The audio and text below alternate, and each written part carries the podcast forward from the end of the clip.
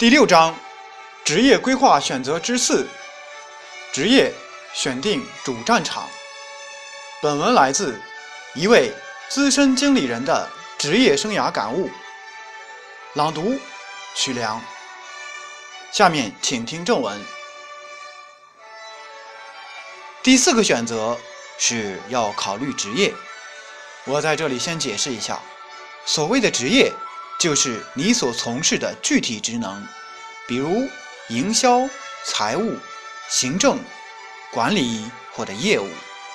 我遇到的大部分职业规划不理想的人是在这部分，而在具体职业上的选择出现误差带来的伤害也最为明显、最为严重。我先结合职业和企业来讲，我遇到过学管理的同学。到很小的企业去做管理，我觉得这个选择欠妥当。不是说小企业不需要管理，而是目前中小企业的现状实际上不重视管理。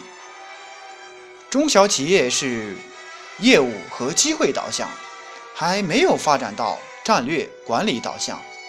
如果你是做业务的，去中小企业也不一定有什么不妥。因为所有的大企业都是从小企业走过来的，但是学管理的，或者说将来希望做管理的，你必须到能够让你理解管理、应用管理的地方去。千万不要以为你是管理专业毕业的，你就会管理，这里面的学问太深了。你去了以后，一切全凭自己摸索。真正规范的东西没有学到，积累了一大堆错误的观念和操作办法，真的是把自己给害了。人事行政部就是不少中小企业的产物，不否认有大的公司会设行政总裁，主管人事和行政，也不否认有的人事行政部经理发展的很好。但就我个人的职业经验而言，这个职位的发展空间小，尤其是行政。前段时间，一个重点大学毕业的小女孩很高兴地告诉我，她刚工作半年就被提升为办公室主任。后来我给她分析，她才明白其中的道理。为什么呢？行政这个职位的发展空间太小。刚开始好像工资不低，但我很少见到这个职位上拿高薪的，能突破二十万年薪就算是不错了。因为就绝大多数公司而言，它的进入门槛很低，经常遇到不知道干什么好的人说：“我来干行政吧。”这个岗位提供的价值是基本上一定的。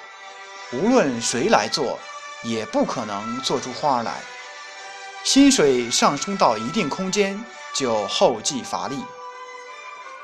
很多有才情的小姑娘，稀里糊涂在这个岗位待了好几年，结果就成了软翅膀的蝴蝶，很难再飞起来了。这样的工作倒是很好找，但是。哪怕你做了很多年的行政，薪酬也是在某个位置打晃，很难有突破。所以这个职位可以作为跳板，但不宜久留。那些能力强的，要迅速利用这个职位，成长为副总等等。其实不光是行政，不少岗位都存在这样的情况。关于职业。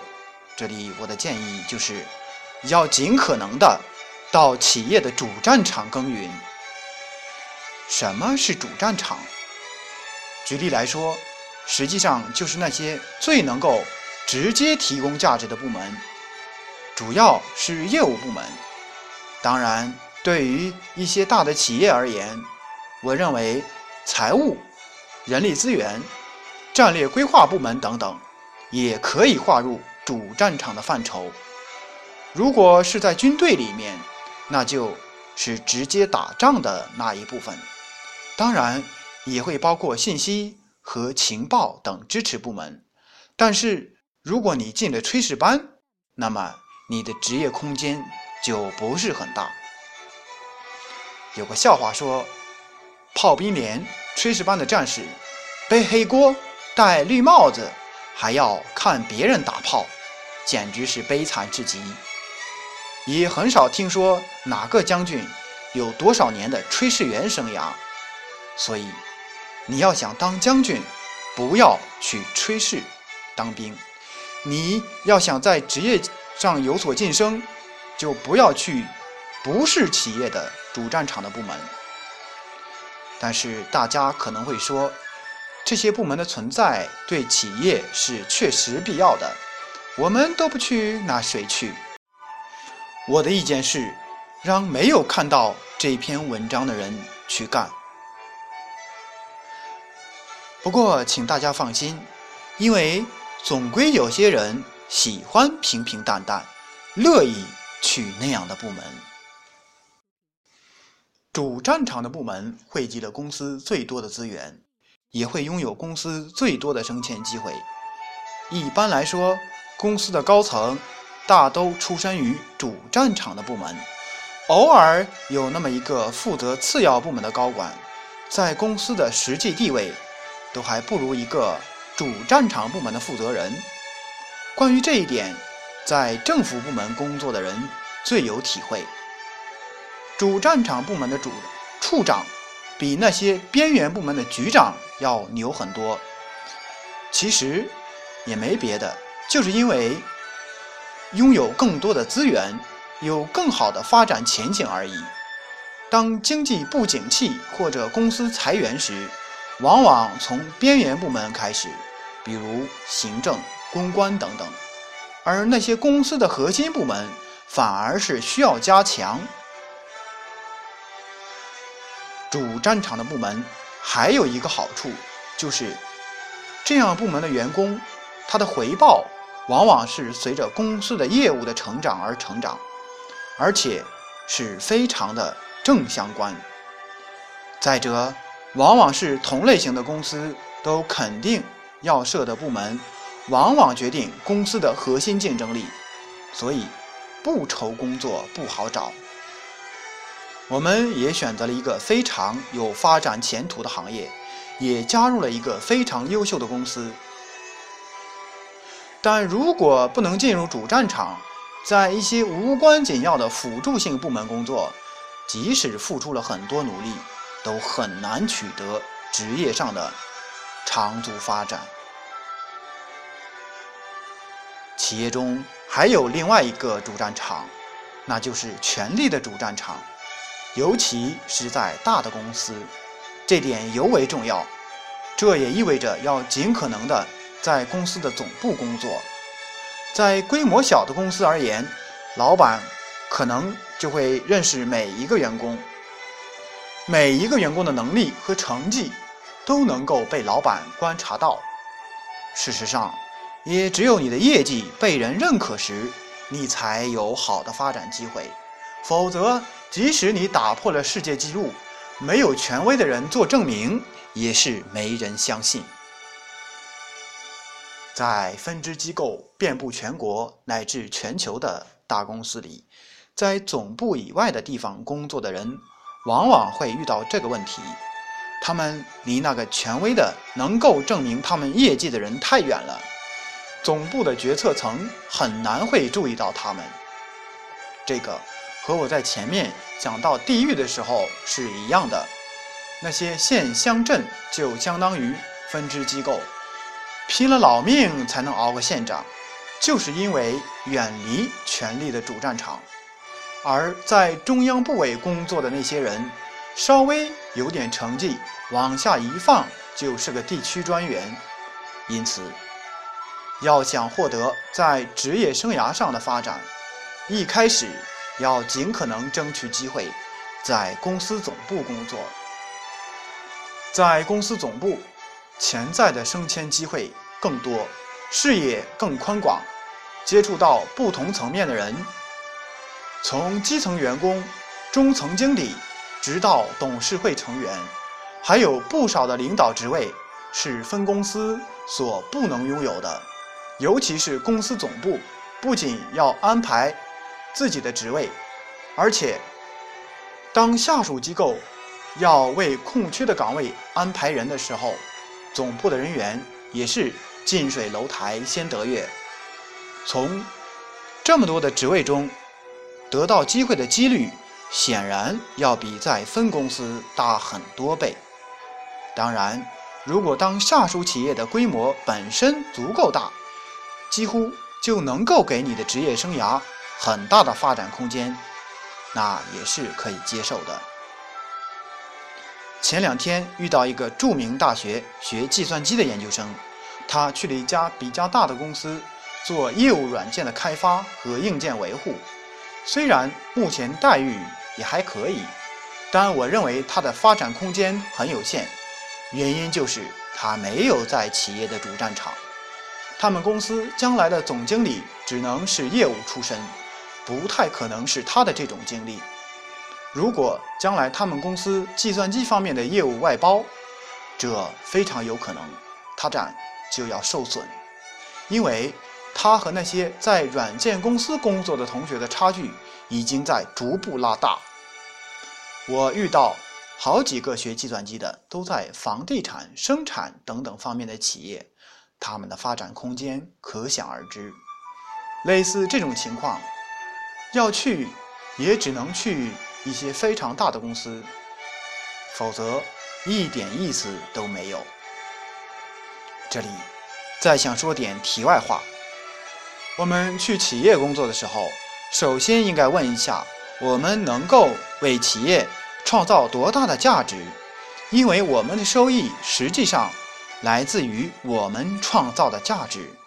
如果我们的专业技能不能为企业创造价值的话，即使我们能够拿到一时的高薪，也很难有大的发展。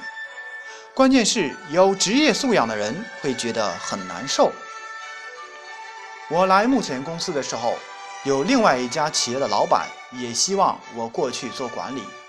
给我的薪水是目前企业的一点五倍，但是那家企业只有五六十人的规模，远远不如我目前企业的规模，所以我思虑再三，还是到了目前的这家公司。原因就是我去了那家公司，从管理的角度来说，一是我很难再有提高，二是那样一个规模的公司，我很难创造。和自己收入相匹配的价值，时间一长，在公司的地位就要下降。再找工作的话，这段经历就不能够为我的职业发展增值。而目前的公司空间就比较大，光集团职能部门就有八个，还有下面的产业。在这种体制下，我的管理思想能够创造价值。当然还有其他的原因，但毫无疑问，主战场原则是最主要的因素。从目前的实际工作情况来看，我的这个选择是正确的。有个朋友问到：为什么将财务也可以划入主战场呢？这是因为在大的企业，财务能够创造非常大的价值。一个。一定规模的企业财务总监能够拿到几十万甚至上百万的年薪，那是因为在那样的公司，通过财务管理，比如税务筹划、资金运营、内部控制等，能够创造几百万甚至上千万的价值。某种程度上，比业务部门的价值并不小。比如房地产公司而言，财务能力。甚至会成为公司的核心竞争力之一，而且随着管理的发展，财务会逐步的介入业务，大家对财务的重视程度会越来越高。将来的高层管理者，谁在说自己不懂财务，那就不应该了。公司里的三驾马车，无论如何是应该有财务的一席之地的，但是小的公司就不同。皮包公司老板或者老板娘就相当于财务经理，顶多设个出纳。规模再大一点的公司，如果要设副总，一般也是业务出身，财务就是中层。因为业务有限，财务能够创造的价值本身就有限。这里我要恭喜学财务的家人，我个人认为财务是非常有前途的一个职业，也是一个很容易规划自己发展路径的职业。我遇到一些学财务的朋友，提起财务来大吐口水，认为财务没什么意思。其实，我觉得是没有从更高的高度来看待这个问题。越来越多的企业会走向以财务控制为核心的企业管理，而且财务和投资、资本运作、金融等等都有千丝万缕的联系。可谓是前途无量。其他和财务是差不多的职业，包括人力资源、内审、管理、战略规划等等。如果不小心没做好职业和企业的结合，只能是埋怨一下领导不够重视你这一部分。其实不是领导不重视，而是你那里创造的价值有限。如果你是领导，你也这样干。当然，我不否认这里面有管理理念的因素，但这是目前国内企业的现状。还有一个很好的职业就是销售，销售是最能考验和锻炼一个人能力的职业，而且我个人觉得，这是一个对于起点比较低的朋友。非常好的一个职业，我就遇到过几个学历并不高，但薪水很不错的做销售的朋友。当然，我还遇到一个东财毕业的哥们儿，他大学毕业后在国内做了两年，后来竟然跑到新西兰读了个营销的研究生，结果他的同学在国内都做到十几万年薪了，他回到国内找工作都还成问题。为什么研究生学历去大学教书有点低？人家的门槛现在都提到了博士，而用来做销售又有点高，处于一个很尴尬的境地。所以我一向不建议身边的朋友去读营销方面的研究生，除非你想做研究或者工作深造。销售是一个实践性非常强的职业，大家全凭业绩说话，而且业绩也比较容易衡量。当然，从最基层的销售做起，在此过程中，你要不断的提升自己，从而到销售经理、销售总监，乃至成为一个公司的总经理。我前面讲到，在行业和职业的选择方面。要有内在的连续性，最好的连续性当然是两者都要保持，因为现在的专业化分工越来越明显，尤其是有些职业和业务的结合比较紧密，比如你会做洗发水的销售，但不一定能做好化肥的销售；你能担任生产性企业的财务总监，但是做地产的财务总监你就很吃力。但是，如果做不到两者都连续，我建议你最好能保持其中的一个是连续的。比如，你一直在地产做，但是做不同的职业，这样你将来的发展方向就应该是某个地产的总经理或者高管，或者你一直从事某个职业，比如你一直做销售、财务或者人力资源，这样即使在不同的行业做。但你肯定会成为某个职业领域的专家。